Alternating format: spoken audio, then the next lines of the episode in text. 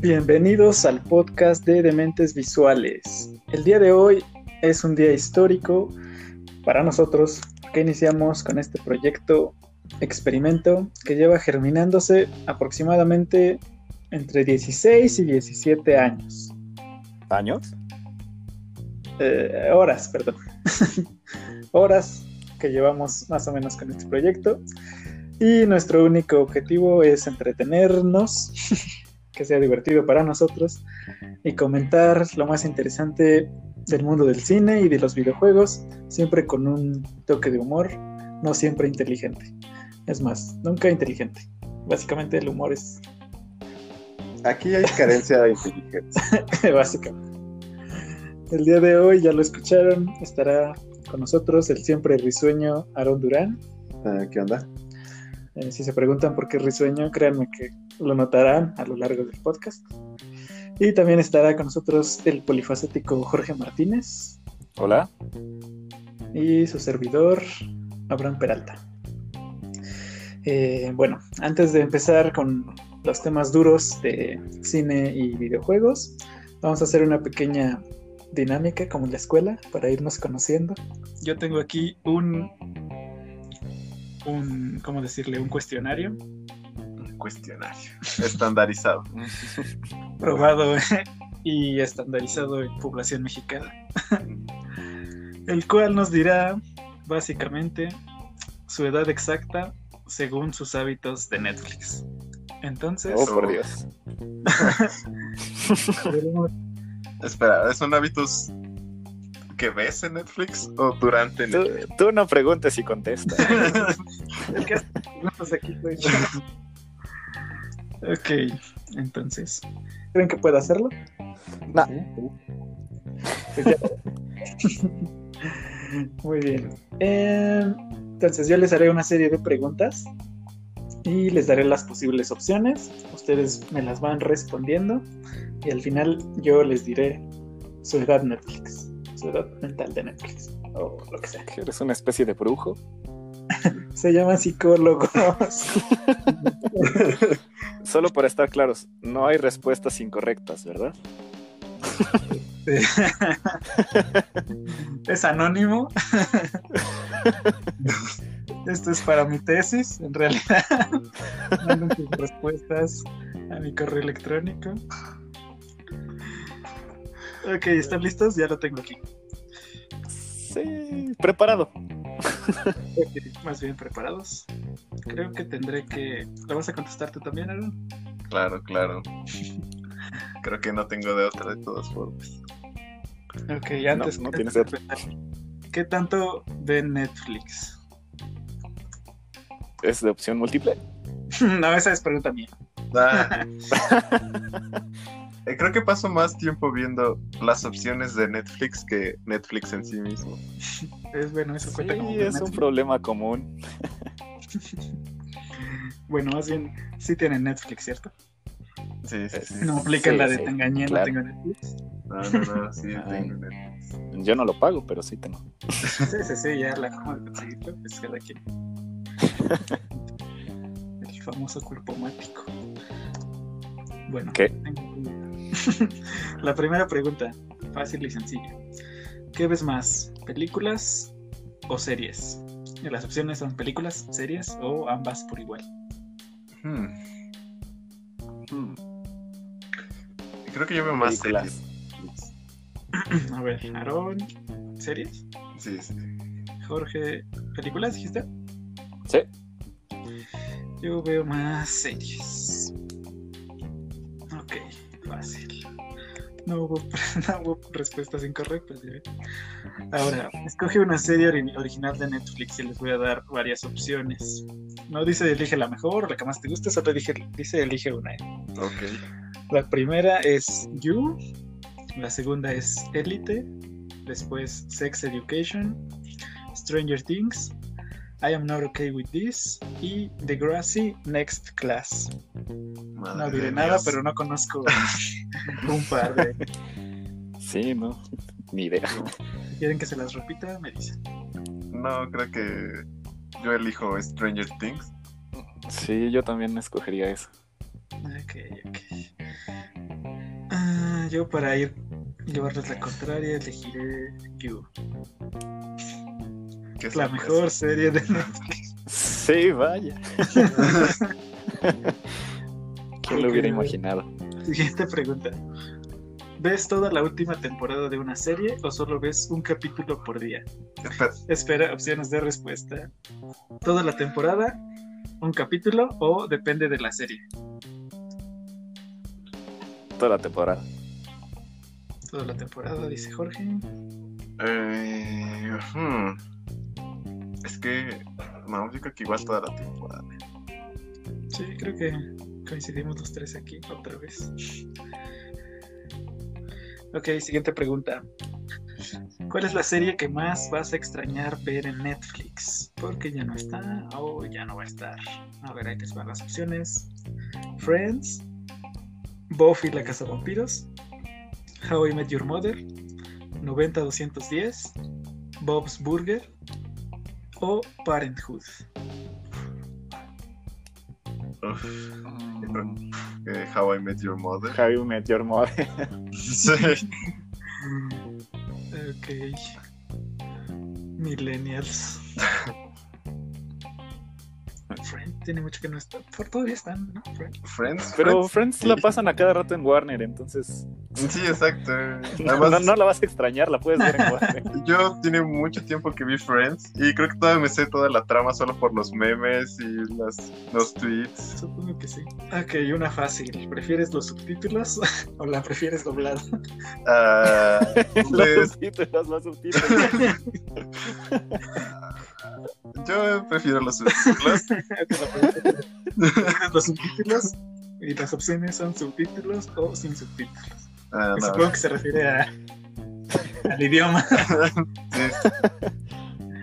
Los subtítulos, los subtítulos es la mejor invención del cine. Perdón. No veo una categoría en los Oscars para subtítulos. Debería. Ok, como la de hace rato de serie, pero esta es escoge una película original de Netflix. Las opciones son variadas y cada una va a peor. Perdón, digo, cada una es diferente. La primera, a todos los chicos de los que me enamoré. Segunda, Beard Box. Tercera, Historia de un matrimonio. Luego, Violet and Finch. Después, El stand de los besos. Y por último, Nuestro último verano. Pregunta difícil, ¿eh? ¿Qué? ¿Qué? Me dejó sin palabras. No sé. Dice escoge nuevamente, no dice cuál te gusta más. Sí, supongo que tendré que escoger Beard Box. Yo, yo voy a ir con historia de un matrimonio. Pues ya está. Box, varón, historia de un matrimonio. Y yo. ¡Ostras! Pues historia de matrimonio también. Siguiente pregunta. ¿Cuál es tu género favorito?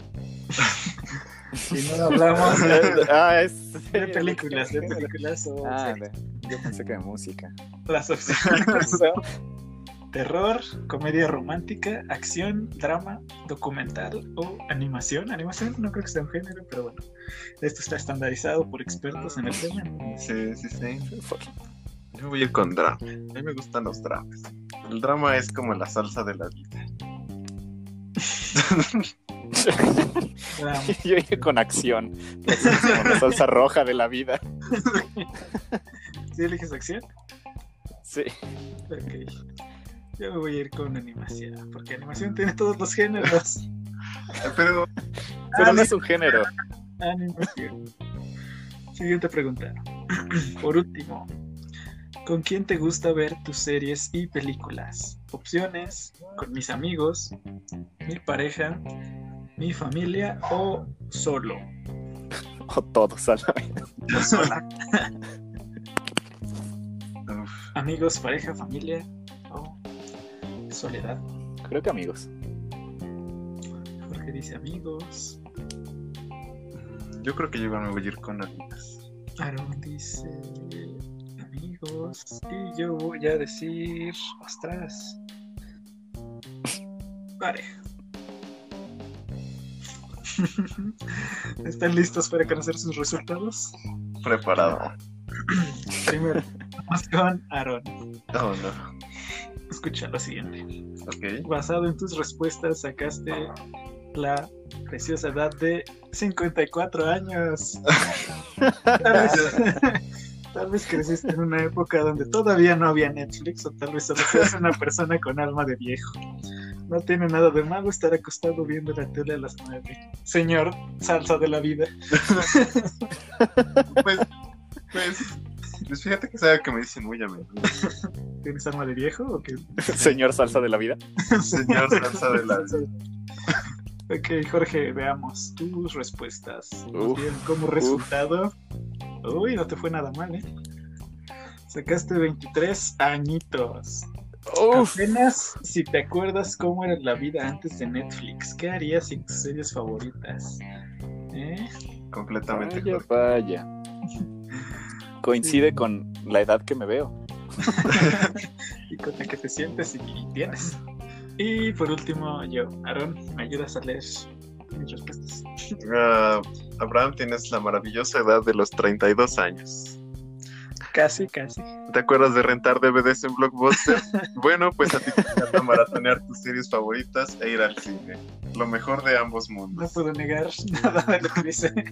No puedes llegar ni No puedo combatir su lógica. Exacto, no puedo rebatir esta. Bueno, pues ahí está. Esto no les dirá nuestra edad, pero más o menos les da una idea. La edad mental que tenemos. Lo divertido que es hacer estos test. Tengo que decir que estoy de acuerdo, ¿eh? Sí, yo también. No, no, no erro nada. O sea, hemos hablado de que este test es mejor que cualquier prueba de psicología. Creí que eso estaba fuera de duda. Pues Sí, cuando Abraham dijo que estaba aprobada en población mexicana, me identifiqué, porque soy hay, mexicano. no eso. Yo soy mexicano y veo Netflix. ¿Qué podría salir mal? Y tengo alma de viejo. Bueno, pues. Te voy a meter un tortazo a ver si te gusta.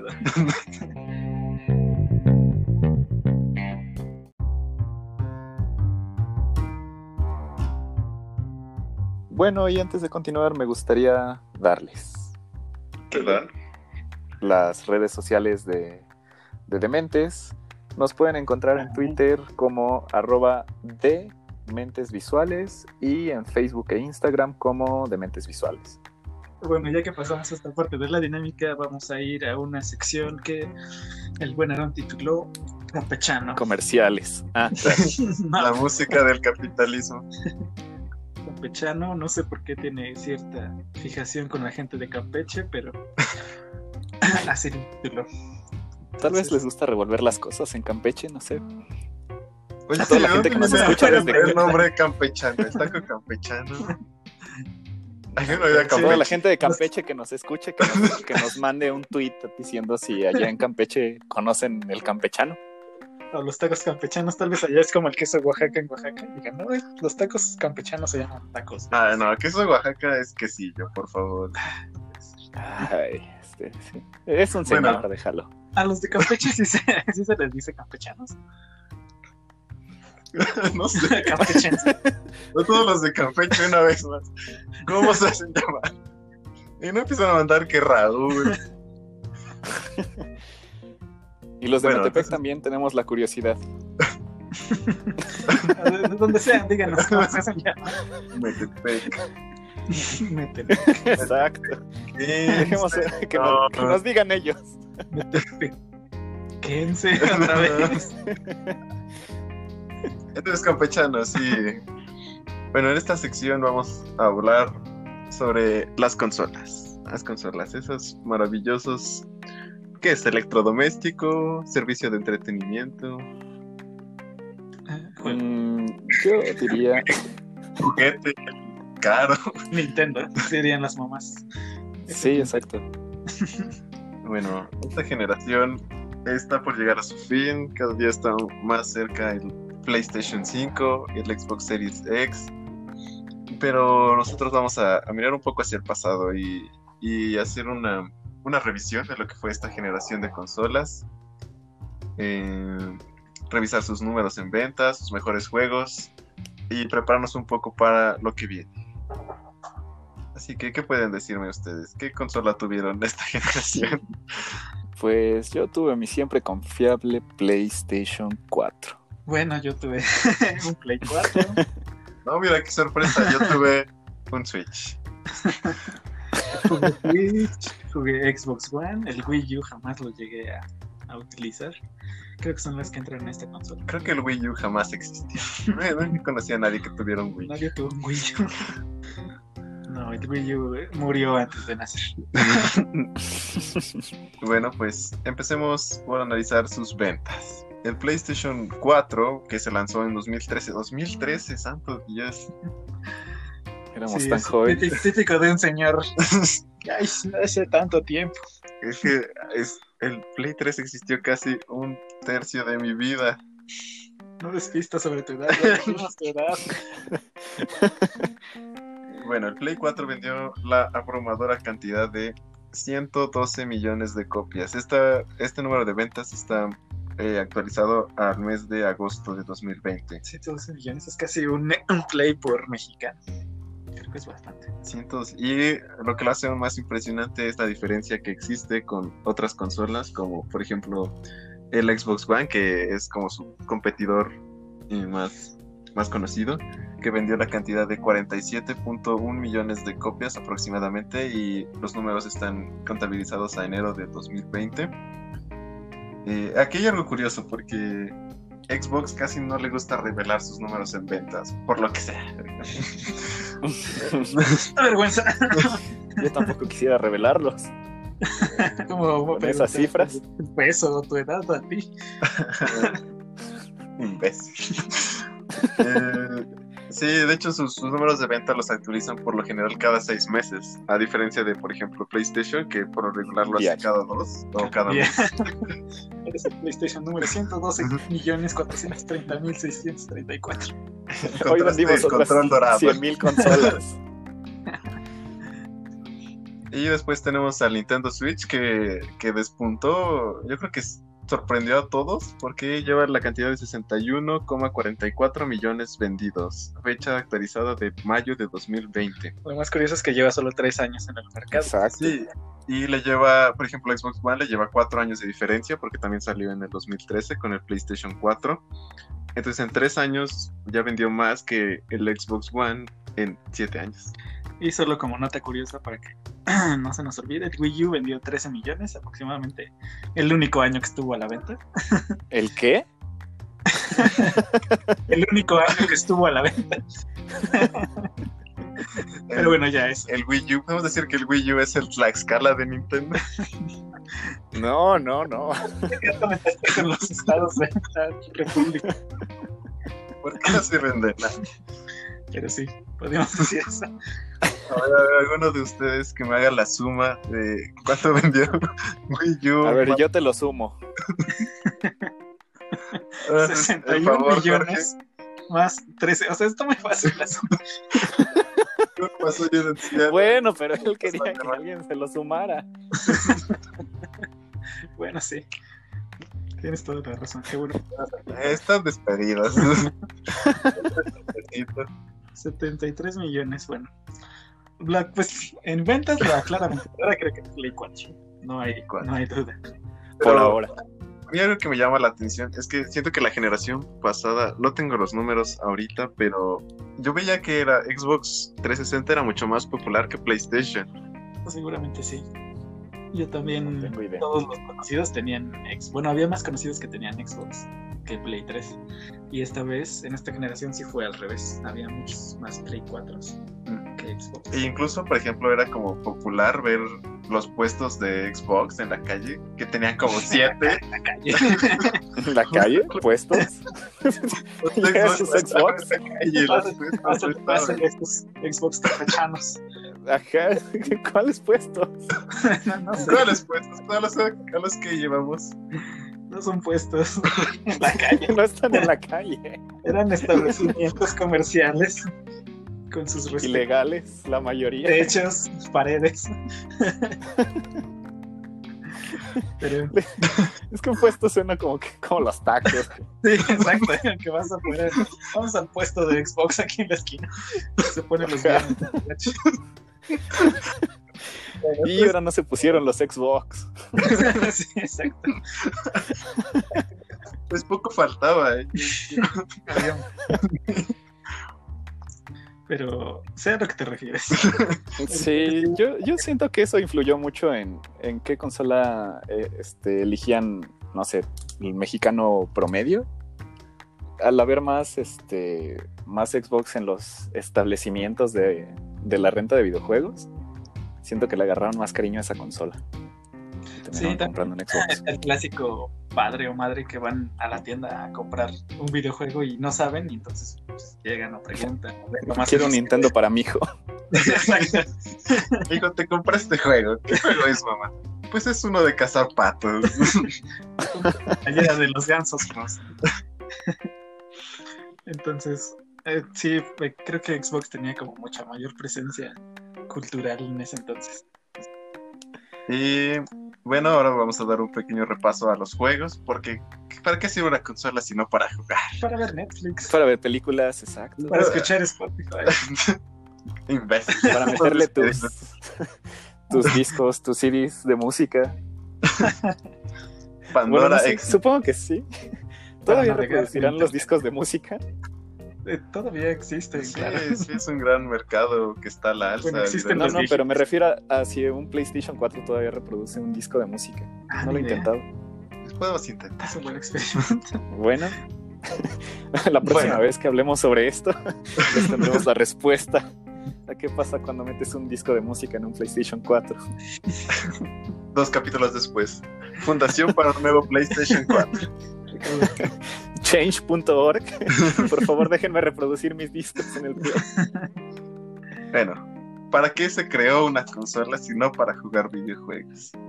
A ver, ustedes que han jugado PlayStation 4 a casco porro, ¿cuáles se les viene a la mente cuando dicen los mejores juegos de PlayStation 4? The Last of Us. No. El uno. God of War. God of War. Muy bien. Pero- Pues aquí tengo una lista con los mejores juegos según Metacritic de PlayStation 4. Y encabezando la lista tuve una sorpresa, porque ustedes cuál pensarían que fue el mejor juego de la generación según Metacritic, no para usted. Persona 5. The Last of Us. O God of War. Pues es Persona 5, bien hecho.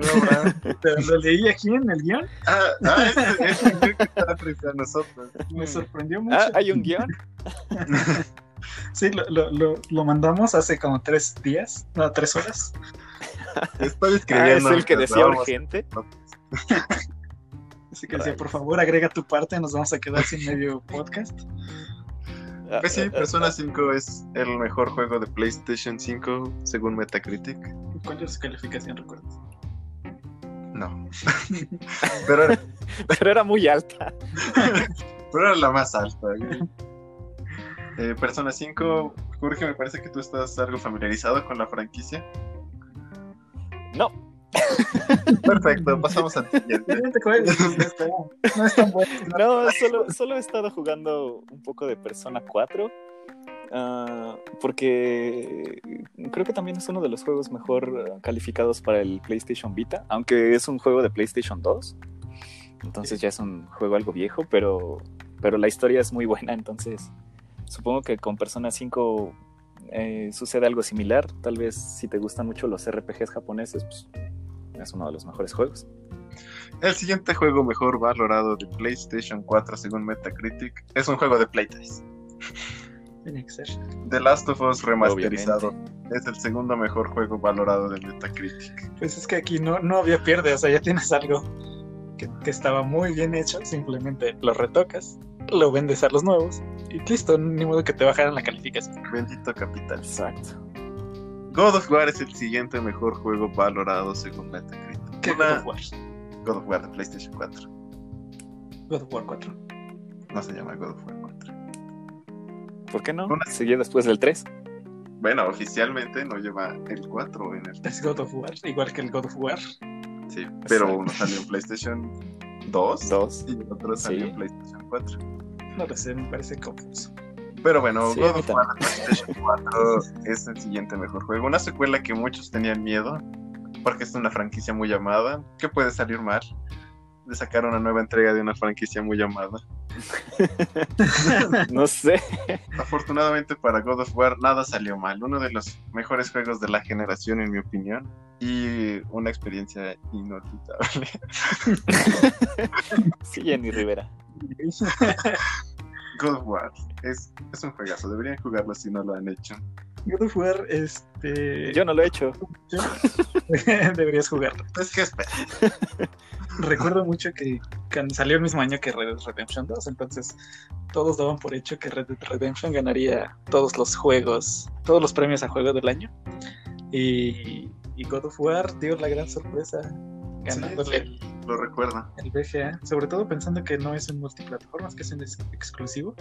Creo que eso habla bastante bien de la calidad de, God of War, que sí es, es un juegazo, ¿no? Y poniéndolo con Red Dead Redemption, yo creo que están ahí al, al mismo nivel. Ya sería cuestión de gustos ver cuál te gusta más. Sí.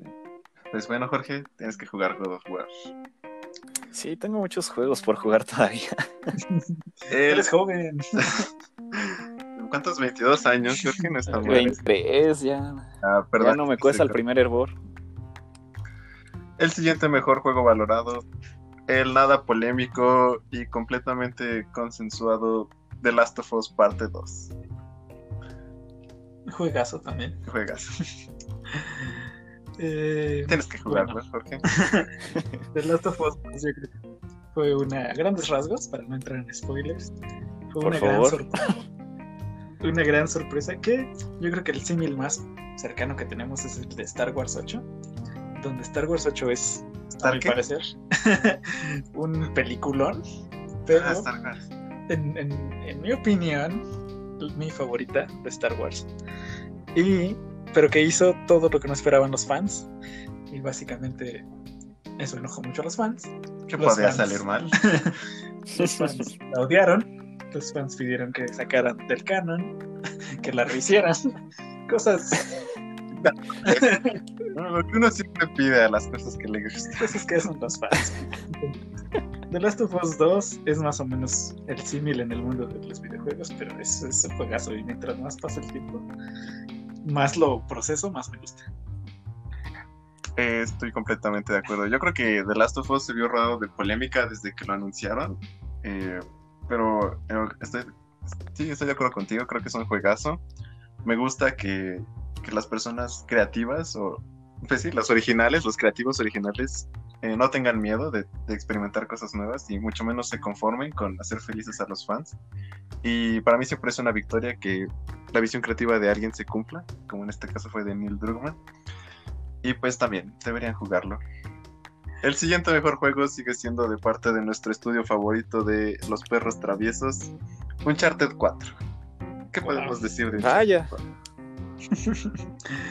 Uncharted 4, no sé, es divertidísimo.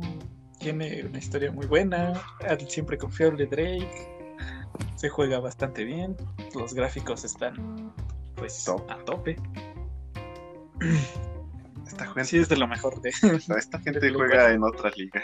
bueno, sí, Dog. Sí, son muy buenos. Ese, ese ya, ese ya lo jugaste, Jorge. Sí, ese, ah, ese ya tiene rato que lo acabé y de hecho lo sigo jugando, pero estoy ah, muy ambiciado con el multijugador, sobre todo porque es divertido.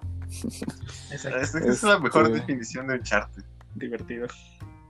Sí, entonces este es uno de los juegos que todavía juego hasta el día de hoy. Es, es, es muy, muy bueno.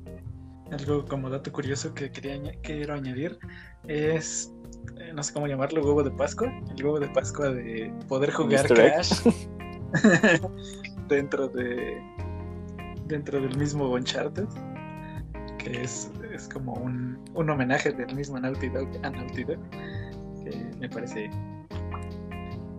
El siguiente juego en la lista es Bloodborne, eh, desarrollado por From Software, eh, famosos por la franquicia de Dark Souls y por haber arruinado cientos de controles y pantallas alrededor del mundo y vidas. y vidas.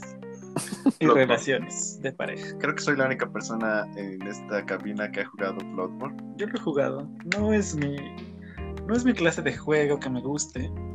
Porque es muy difícil. Entonces yo juego por diversión y porque tengo tiempo limitado para jugar videojuegos. Entonces. No quieres estar juego repitiendo. de ese estilo. Exactamente. No quiero pasar el mismo nivel 73 veces para avanzar a un nuevo nivel más difícil. Entonces, lo he jugado, es entretenido, buena ambientación, buena música, buenos diseños. Y ya está. Y ya. Jorge. Yo tampoco lo he jugado, pero la verdad sí tengo curiosidad. Um, me gustaría empezar más por sus antecesores, por los Dark Souls. Y pues creo que la opción para, para empezar a jugarlo sería con las remasterizaciones, que también están para Play 4.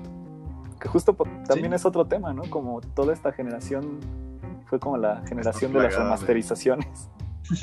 Sí, de hecho, apenas vi la noticia de que esta generación había sido la generación con menos exclusivos de todas las que ha habido. Ah, necesitamos retrocompatibilidad. Pues yo he jugado Bloodborne. eh, es un juegazo, en mi opinión. Siguiente juego. Gracias. Cada vez estás más cerca del despido. ¿Qué- Eh, me gusta sobre todo porque soy un gran fan de Lovecraft y el juego bebe muchísimo de la mitología de Lovecraft. Eh, sus diseños me gustan, sus peleas me gustan. Es muy frustrante. Si lo vas a jugar tienes que estar listo para sufrir y para saber que vas a estar repitiendo las cosas una y otra vez. ¿Estás hablando del amor o de plot? A lo que ustedes... Este consejo se aplica a diferentes Es niveles. un consejo de vida. Eh, sí, si les gustan los juegos difíciles y los retos, no como a estos jóvenes que, que no saben lo que son los juegos difíciles de antes. Por favor. El siguiente, mira, justo lo que estamos hablando. Otra remasterización, Shadow of the Colossus. Shadow, ¿lo llegaste a jugar, Jorge? La versión de Play 4 no la he jugado, pero la compré y dije que necesitaba jugar el original antes de jugar el, eh, la remasterización y vaya juego. Es, Buenísimo. es Ese muy juego. bueno. Es este. Sí, de hecho, sí. creo que la primera vez que lo jugué fue hace años y, y fue contigo. De hecho, nos aburrimos. Estábamos solo eh, en el caballo dando Ah, vueltas es cierto. en la nada y jugué como contigo, no, ¿no? Sí, no sabíamos Sí, qué sí, hacer sí. y nos aburrió. Pero ahora que, que lo retomé y tenía un, un modo de juego más maduro, Exacto. Y ya no estaba en primaria. Tienes razón, había olvidado eso. Y me pasó exactamente lo mismo. Lo jugué por primera vez, es- ¿sabes? Contigo, años que creo que lo que estábamos buscando era básicamente divertirnos y salimos a andar a caballo y no te encuentras nada en sí, dos es, kilómetros es a un mundo redonda y dices, vacío. bueno, siguiente. Yo jugué Shadow of the Colossus sin ninguno de ustedes, porque soy más viejo. Sí, Pero sí. me pasó algo similar. En mi caso fue porque el, el juego que yo jugué de Shadow of the Colossus estaba en inglés y yo estaba en primaria. Entonces, ¿Y qué? ¿No te eh, daban inglés en la primaria? Sí, pero digamos que no era la mejor calidad de clases. Y de repente te encontrabas estos textos de Shadow of the Colossus. Ok. Y igual, pues lo mismo, fue un tope contra pared. Que n- y no he jugado la remasterización, pero es mi próximo juego a jugar la siguiente semana. Entonces ya les compartiré mi opinión. Y ahora pasamos a los juegos de Xbox One.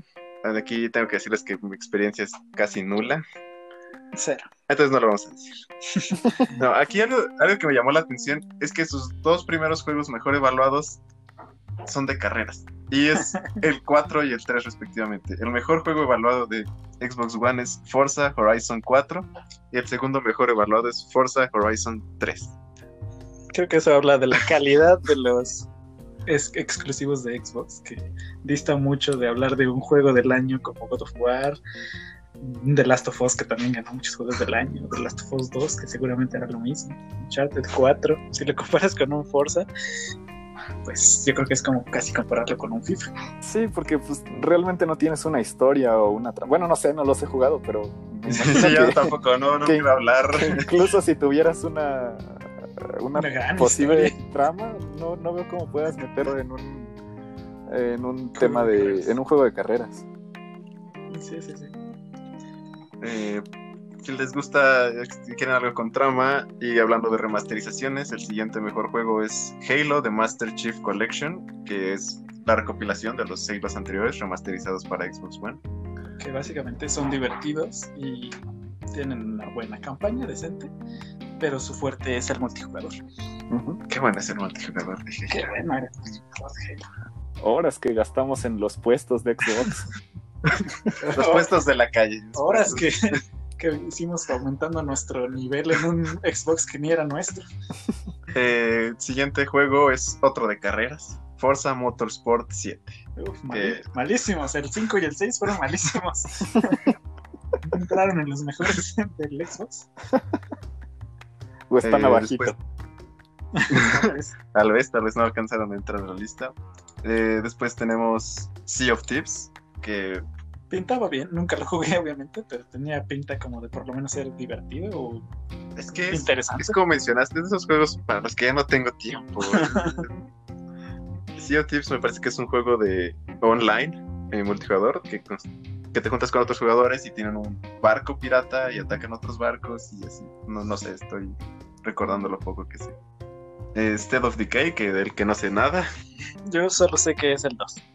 Yo O acabo sea, de escuchar ese nombre. antes Y ya, Después tenemos Gear 5, que he escuchado muy buenas cosas de Gear 5. yo me quedé en el Gears 4, Gears 3, no, lo sé. Cualquiera que no pase de Xbox parece. 360. Ajá, exacto. Y por último, Quantum Break, del que también no sabría decirles nada. Después tenemos a los mejores juegos de Switch. Eh, Zelda Breath of the Wild es el mejor evaluado, no solo de Nintendo Switch, sino uno de los mejores juegos evaluados de toda la historia. ¿Sabes qué es lo más impresionante de ese juego? Está para Wii U. Sí, es un dato curioso que iba a dar. ¿Está para qué? El único logro del Wii U es haber podido correr Zelda Breath of the Wild. Sí, supongo. Breath of the Wild, que tengo que decir que todos los elogios son merecidos. Una frase que siempre me gusta decir a las personas que me preguntan por, por Breath of the Wild. ¿Quién? ¿Quién te pregunta? por Personas, Breath personas que no conoces. Es que es como jugar una película de estudio Ghibli. Ok, Ah, yo soy más familiar, lo siento. no, No- soy no tan fan de el Studio Wii. Ghibli. Exacto. Pero se ve divertido. Sí, yo también lo jugaría. Que sí llegué a jugar fue el siguiente en la lista de mejores juegos de Switch, que es Mario Odyssey, que es un Mario. es un Mario divertido. Sí, no es necesitas Mario- decir más. Exacto. Es Mundo como abierto, muchas una, posibilidades. una mejor versión de Mario 64. Exactamente. Lo pude haber dicho mejor. Remasterizado. Pero es divertido, no se lo Sí, puede sí, pedir, sí. yo creo que mucho más aún. ¿Existe juego. Mario Es Party que- para Switch? ¿O todavía no? No Sí, creo. me parece que sí existe Mario Party. Ostras, tenemos que jugar eso. Eh, sí, estoy de acuerdo con todo lo que dijeron. Mundo abierto y la jugabilidad es su punto fuerte, es divertidísimo. Después tenemos otro rompecontroles, Super Smash Bros. Ultimate. No sé cuál sea la secuencia de Super Smash Bros., pero yo me imagino que es básicamente el mismo que jugué en el Nintendo 64, Con más personajes. Sí. Con más personajes. Sí, Eh, sí, Mario también. Kart 8. Mario Kart 64 remasterizado. Sí, sí, sí. eh, Animal Crossing, que inundó las redes sociales Durante la durante cuarentena. lanzamiento y la cuarentena. Y uno, uno de mis juegos que tengo que decir que me llama muchísimo la atención, Super Mario Maker 2. Qué, qué buena idea es Super Mario Maker. Hacer tus propios niveles de Mario Bros. que se Me recuerda un poco a Little Big Planet. Sí, Sí. y lo cual era muy divertido. sí. Todo lo de Switch, la verdad es que se ve divertido. Tampoco son historias ni dramas como te gustan. Pero también son- tiene muchas remasterización. Está Dark Souls, sí. están hecho- Resident Evil. Sí, sí, sí. Creo que sí fue una, una generación de remasterización. Más una, que- una generación de transición. Más que, creo que más que remasterizaciones son ports, pero sí es lo mismo, son juegos adaptados Sí, sí, que sí. no salieron originalmente para la consola. Tal vez es, es un mismo problema que está sufriendo el cine con los remakes. Que será falta de creatividad, falta de dinero. Solo Yo creo que es más hacer- ambición de ganas de hacer- dinero. De hacer. Ya no me dejaste completar mi rima. Pues termínala. ya se me olvidó. Y por último, los mejores juegos multiplataformas. Es Y- decir, que están disponibles para la mayoría de las consolas, quitando seguramente el Wii U y el Switch. Y encabezando la lista, tengo que decir que este Red Dead Redemption 2 era el mejor evaluado tanto de PlayStation 4 como de Xbox One, pero como no eran exclusivos, no los conté. Pero es el mejor juego evaluado de la generación. Vaya. Es que es bestial Red Dead Redemption 2. Sí, el nivel 1 de era muy detalle- bueno. Sí, su nivel de detalle es Es enfermizo, enfermo. es- es gigante, es muchos juegos en uno. Su historia es buenísima al nivel del 1. Un- una, una duda yo creo que teníamos muchos era lo del protagonista, porque John Marston en el 1 pues cargaba con todo el peso del juego, era carismático a su manera y teníamos miedo de que fuera un protagonista que no fuera igual de divertido jugar con él. Y Arthur Morgan pues resultó ser bastante, bastante buen protagonista. Muy, muy buen juego. Yo creo que Red Dead Redemption 2 es el juego más inmersivo que he jugado jamás. Lo dices porque tienes que cepillar a tu caballo, tienes que buscar comida, comer. cortarte la barba, porque te crece. Sí, por eso. Es más inmersivo que la vida. Es más divertido. y el número 2 de mejor evaluado multiplataformas tenemos otro del mismo estudio, Grande Theft Auto 5. Que tiene ya seis años que salió, siete. No, no, no sabría decirte. Que salió, fue de los primeros que salió con esta generación. Y De hecho, originalmente salió para la generación anterior, para PlayStation Ostras, 3 es cierto. y Xbox 360. Salió en el 2013. Vaya. Son 7 años y sigue costando mil pesos. Y sigue siendo igual de divertido. Es un juego muy divertido. los dos primeros juegos son juegos de Rockstar. Así Sí. es. Rockstar se baña en nuestro dinero. Más aparte, no, sigan- no solo con el dinero que, de- que obtiene de la venta de juegos, sino con todo la- lo que gasta la gente en el online. Sí. Sí, Y hasta la, la- hasta la fecha siguen actualizando el online. y siguen jugándolo y sigue siendo divertido. Sí, sí, sí. La verdad es que nada que, que rec- recriminar en estas dos posiciones son dos juegos que se merecen estar ahí. Completamente de acuerdo. Después tenemos eh, Metal Gear Solid 5 de Uf. Hideo Kojima. The Phantom Pain. Porque vaya que le gusta poner su nombre en todo. Me gusta ponerse él en los juegos también. Cada capítulo dice literalmente dirigido por Hideo Kojima. La portada del juego. Sí, Hideo Kojima es de las pocas personalidades. No, pero, pero en la portada del juego ya propio. no, ¿sí? Porque cuando, según yo, cuando salió el juego ya se había salido de Konami, entonces ni siquiera Ah, el logo, creo el logo de es- Kojima Productions aparece en la portada. Sí, sí, sí, tienes, tienes razón. Esa fue la polémica. Se las quiso colar. Y lo logró porque vaya que te queda claro que él estuvo en el juego. También es otro, otro, otro juego muy bueno, largo. Eh, quizá, no lo sé, fallón en algunas, sobre Sí. todo en la historia. Pero por ejemplo, su prólogo, su prólogo es una cosa espectacular que yo no he.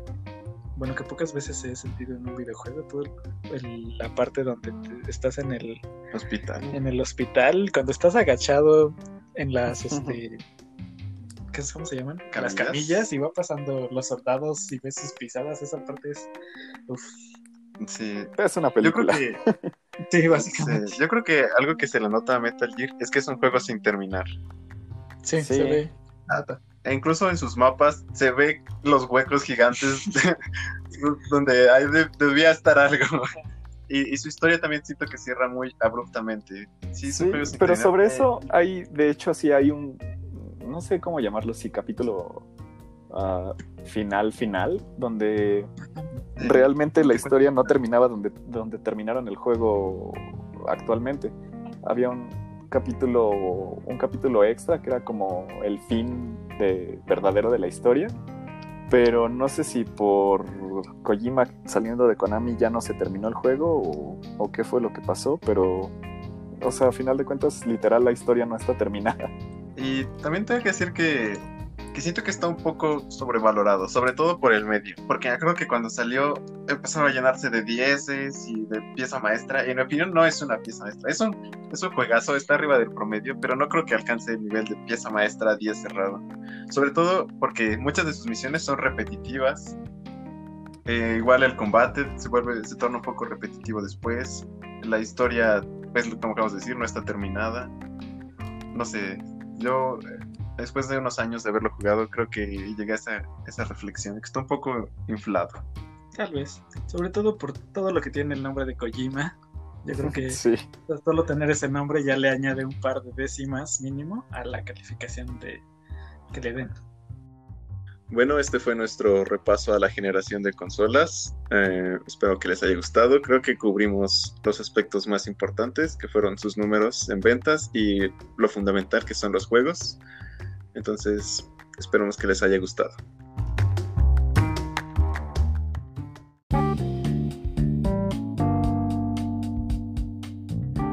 Bien, y continuando, bueno, más bien empezando con esta pequeña sección de cine, eh, decidimos comenzar con un director que nos encanta, que es Edgar Wright. Vamos a hacer un, poquito de revisión de su, de su filmografía, empezando pues con la que fue su primera película, en este caso es Shaun of the Dead.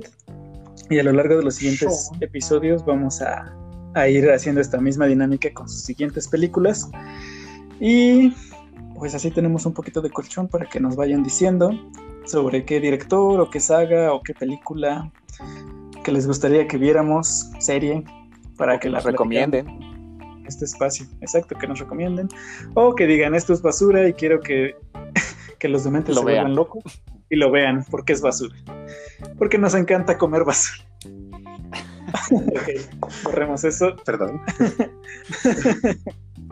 Shaun of the Dead es la primera película de Edgar Wright. Edgar Wright, que es un, un inglés. Eh, si no lo conocen, tal vez conozcan sus películas, que entre otras incluye eh, Baby. Driver, Scott Yo Pilgrim, creo que Scott Pilgrim es la más famosa de Edgar Wright. seguramente, que acaba de cumplir 10 años. No Edgar Wright, sino Scott Pilgrim. Vaya, 10 años, no sé. esa es- básicamente grabó una película por año de vida. de los 4 años. Su regalo de fue su primera cámara. A los 4 ya había hecho Shaun of the Dead. grabó su alumbramiento. y bueno, eh, Shaun of the Dead fue una película que hizo en el año 2004. Básicamente, él trabajaba en una serie inglesa que se llama Spaced, donde trabajaba con Simon Peck y Nick Frost. Ahí se conocieron y entonces en, esa, en esa serie ellos tuvieron un, episodio donde el personaje de Simon Peck jugaba Resident Evil 2 y eh, al estarlo jugando sufrió unas alucinaciones donde él se veía pues matando zombies. A partir de ahí les nació Simon la idea. o el, el personaje. Simon Peck. Ah. Bueno, el personaje de Simon Peck. Ahí les surgió la idea a los dos de hacer una película sobre zombies y precisamente la escribieron entre Simon Peck y Edgar Wright. Entonces, ¿Y de qué va Shaun of the Dead? Jorge, ¿de qué va Shaun of the Dead? Bueno, Shaun of the Dead es una película de horror, comedia.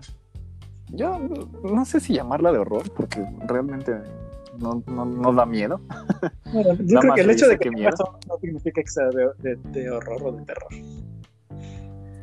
Pero ah, la trama de esta película es una especie de pandemia que está muy de moda ahora, en donde, Eso sí es de terror. en donde la gente comienza a, a convertirse en la palabra Z, en zombie. No digas esa Y palabra. lo siento, en la palabra Z. Y pues vemos como nuestro, nuestro protagonista se encarga de ponerse a salvo, tratar de poner a su mamá y a su novia a salvo. Y pues nos va contando toda la historia de, de lo que le acontece en este viaje por, por rescatar a sus seres queridos.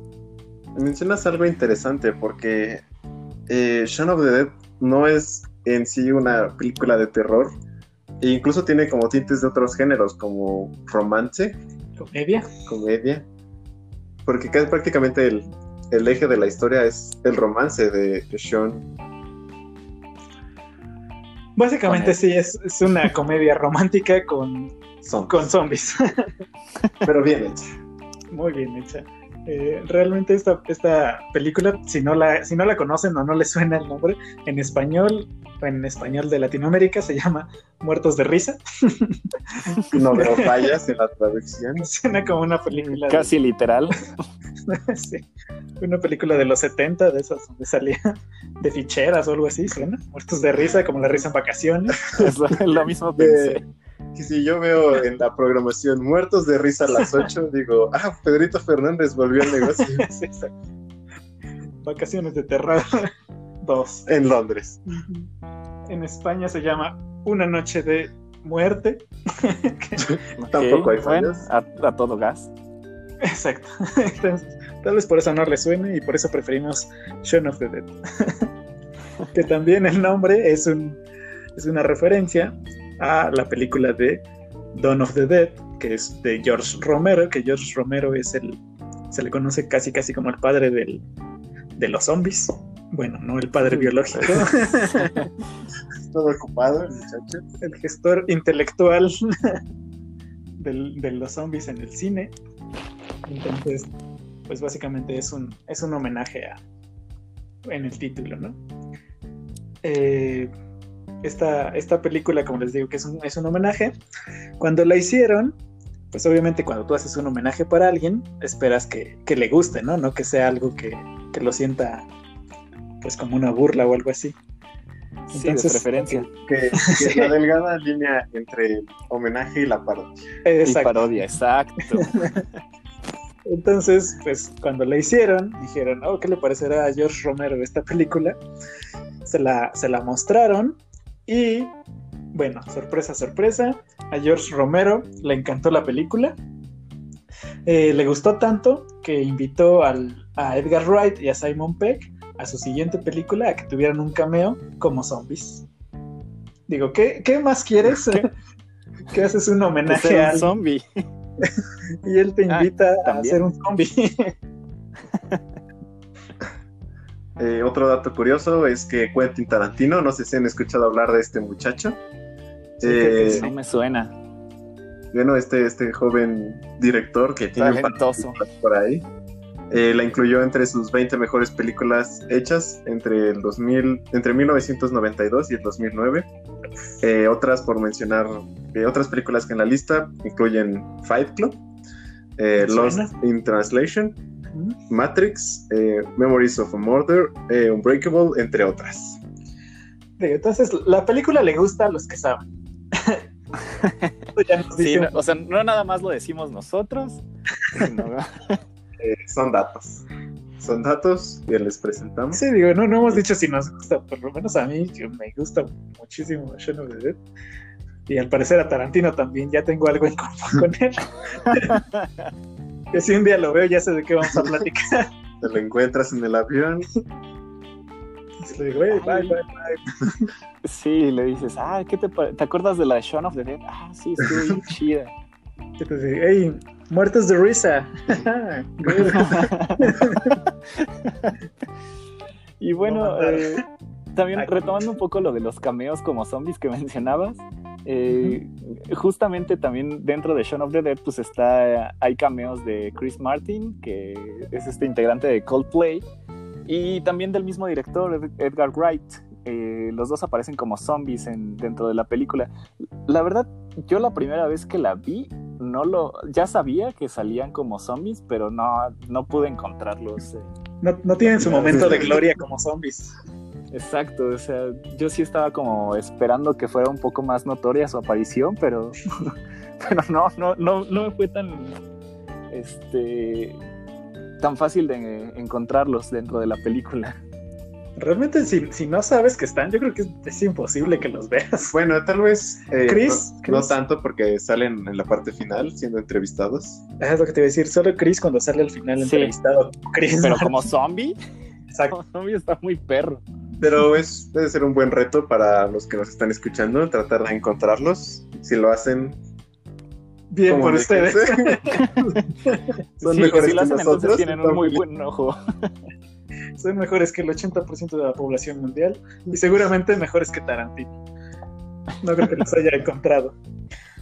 Y este, yo creo que eso es algo divertido que tienen las películas de zombies, ¿no? Que puedes meter ahí a gente como cameos de, de zombies. De hecho, en la misma Shaun of the Dead, en Shaun of the Dead lanzaron la convocatoria para salir como zombies eh, del, mismo fan, del mismo website, de la página web de la serie de Space, donde trabajaban antes. Ahí lanzaron la convocatoria y dijeron, son fans de, esta serie, quieren salir como extras de zombies y se les pagó una libra por día de trabajo que es casi lo que, lo que es el salario mínimo. El salario mínimo de aquí, sí. los dos actos como zombie. Básicamente, sí. Entonces, y además conoces a Edgar Wright, a Simon Pegg, a Nick Frost. Digo, está a Chris Martin, sí. Chris Martin, si lo encuentro. Sí, le tocó grabar el mismo día que él. Porque, porque llegas y ya está caracterizado. Entonces, Exacto. sí, no se sabe. Pero, pero qué bueno, ¿no? Esa, esa conexión con la comunidad de su serie y después tener la oportunidad de participar en algo como ellos. Pero Lo que me pregunto es si, si, los extras les habrán dado eh, aperitivos de zombie o aperitivos para gente normal. Carne. tal vez les daban de comer a los que llegaban al último. Carne viva. Perdón. no, pues así. No sé qué clase ¿Con qué ganas? que sea este podcast, pero te estás yendo por donde no es. ¿Perdón? Ok, nos desviamos un poquito. Carne les dan de comer a los zombies. Debe ser este, además es muy, muy, muy divertido toda la parte de que te caractericen como zombie, salir y actuar como zombie, que es precisamente una de las escenas de la película donde le tienen que actuar como zombies y quien actúa más como zombie es la, es la madre, que es la, única, es la única que está preocupada, que es la única que parece que realmente que está viviendo la pandemia como es. y sí parece una, una zombie, ¿no? Que así nos debemos ver todos ahora. Eh, otro, otro dato es que esta es la película inaugural de la famosa trilogía Corneto. Lo de famosa, eh, yo lo discutí. Famosa para nosotros. famosa para los fans de Edgar Wright. Claro. Esta, trilogía, como tal, no era una trilogía cuando se inició, ni siquiera es una. No, porque nada más era una. Exacto. no dije ninguna mentira. Entonces, cuando se inició no, no tenía planeada una secuela, ni mucho menos que siguiera una misma línea, pero en un dato curioso que salía en la serie es que había una escena con un corneto, que es este delicioso helado. Que corneto, si nos estás escuchando, patrocinanos.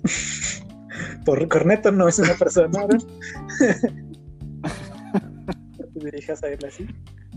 Pero sí, entonces en esta película eh, Edgar Wright metió un corneto en una escena porque él, mencionó en una, en una entrevista que cuando él tenía algunas veces cruda, él comía corneto. Entonces se le hizo un chiste gracioso incluirlo en la película y que fuera algo que hiciera el personaje de, Nick Frost. Y eh, sale, sale muy en pantalla el corneto y a partir de ahí sus siguientes dos películas que fueron tanto con Edgar Wright, perdón, con Simon Pegg y con Nick Frost, todas están relacionadas porque sale un corneto en ellas. Es lo único que las une, básicamente. Sí, porque a pesar de que es una trilogía, eh, ninguna de las tres películas tiene relación entre ellas. son completamente independientes cada una de la otra. Además de algunos chistes que se repiten de forma como, como en Volver al Futuro, ¿no? Que se repiten ciertas escenas en todas las películas porque son diferentes eh, épocas y demás. Es algo parecido a lo que pasa aquí. El chiste de saltar las cercas. ¿No? Sí, sí, sí.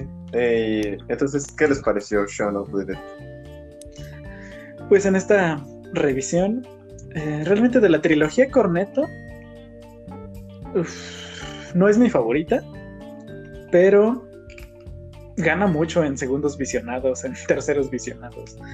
Y, es muy, muy, muy buena. Tiene un humor muy, muy a lo Edgar Wright, que ya lo, ya lo vas conociendo conforme vas viendo su, su, trabajo, que es un humor muy, muy gracioso, ¿no? Nada, nada simple. Sí, que yo también coincido. Eh, digo, tampoco es como mi favorita, pero creo que se debe a que eh, pues, digo, tuvo un muy buen inicio con esta película, pero pues fue evolucionando, fue como Pokémon, fue eh, mejorando en, en ocho años en, las películas. y entonces creo que no es mi favorita porque después hizo películas mucho mejores. Pero es una gran película para, para empezar, digo, ya quisiera yo hacer algo así con mi primer película. Sí, con tu primer trabajo, con tu primer lo que sea. y a los ocho años. ¿Tú, Aaron? Eh, sí, como, como mencionaste, creo que esta película tiene el sello de Edgar Wright por todos lados. La forma en que entran los objetos, las transiciones, cómo los chistes se retoman tiempo después, la forma de del montaje de los actores. Y algo que sobre todo a mí me gusta en especial de Shaun of the Dead es que eh, se le nota como esa, esa sensación de que es de bajo presupuesto, de que está hecha con, con poco dinero y con mucho esfuerzo. Eh, por ejemplo, estos detalles como que los extras fueron fans de la serie anterior y solo les pagabas una libra, eh, que hacen que las películas se sientan como más, más cercanas, con más amor, más cercanas para uno. para mí creo que sí es mi favorita de la trilogía Corneto por, por ese aspecto pues sí, fue la primera, la más barata. Y, Dios, costó este... 6 millones. 6 millones, que es, es nada a comparación de es barato. no, y no son 6 millones de pesos. 6 millones de dolaritos. 6 millones. Es que la roca ah, hubiera podido hacer. El dólar estaba a 10. no era con tanto eso, porque el eso estaba 10. Que salga la mano de la roca en la película. Ni su voz. Sí, no, Un, dato este, curioso, hay una escena donde los eh, donde el personaje de, Simon Pegg despierta y ya está la, la, pandemia y él no se ha enterado y está cambiando canales y ahí tú te vas enterando de lo que está pasando, pero él no. Y salen ahí presentadores de noticias y todos esos presentadores de noticias son, pues son de verdad. ¿Cuál es la palabra? Sí, son, de verdad. No has dicho ninguna mentira de nuevo. Son presentadores que realmente son presentadores en, en, Inglaterra. Entonces es como si aquí haces una película y sale el teacher diciendo que destruyas la cabeza a tus vecinos. Destruya la cabeza. Salga a la torre no salga de su casa. Pues ahorita con la pandemia, yo creo que si dijeran cosas de ese estilo, no, no, no sería tan difícil de creer. Sí. Entonces, Shaun of the Dead es la primera de esta, de esta trilogía y también la primera película de Edgar Wright que vamos a, a ir este, comentando en esta, eh, en esta sección que aún no tiene nombre. Si se les ocurre algún nombre, Nos lo pueden decir en, en, las redes sociales, a nuestros Twitter, Facebook, Instagram y Tinder. Tinder. También digamos, sí, Tinder sobre todo, ah, en esa. Díganos a ustedes qué les parece Shaun of the Dead. ¿La conocían? ¿No la conocían? Si no la conocen, ¿no la han visto? comentan qué, qué, qué, qué piensan háganse un favor y después vean Si quieren tener algo de qué hablar con Tarantino cuando se lo encuentren. Exacto. no o con Chris Martin. O con Chris Martin. Sobre todo con Tarantino, yo creo que ya tienes ahí tela para cortar con él.